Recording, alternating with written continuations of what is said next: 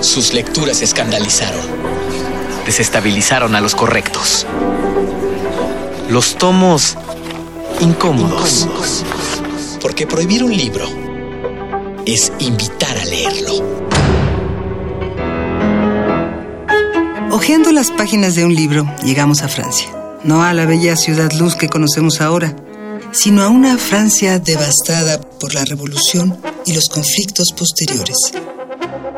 En 1862, el escritor Víctor Hugo publicó Los Miserables, una historia de contrastes que muestra la pobreza, el sufrimiento y lo revuelto de una sociedad que busca la paz y el renacimiento.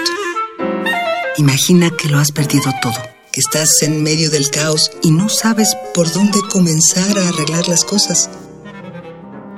Imagina que estás en la penumbra, pero aún puedes ver cómo la luz se cuela por un agujerito del techo.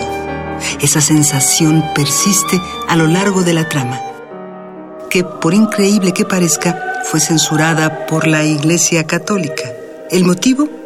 El cuestionamiento que Víctor Hugo hace sobre las instituciones y el papel de la autoridad. Pese a que el autor de Los Miserables era fiel creyente de Dios, la obra fue prohibida en distintos puntos de Europa por considerarse sediciosa. Sus lecturas escandalizaron. Desestabilizaron a los correctos.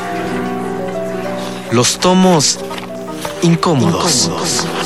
Porque prohibir un libro es invitar a leerlo.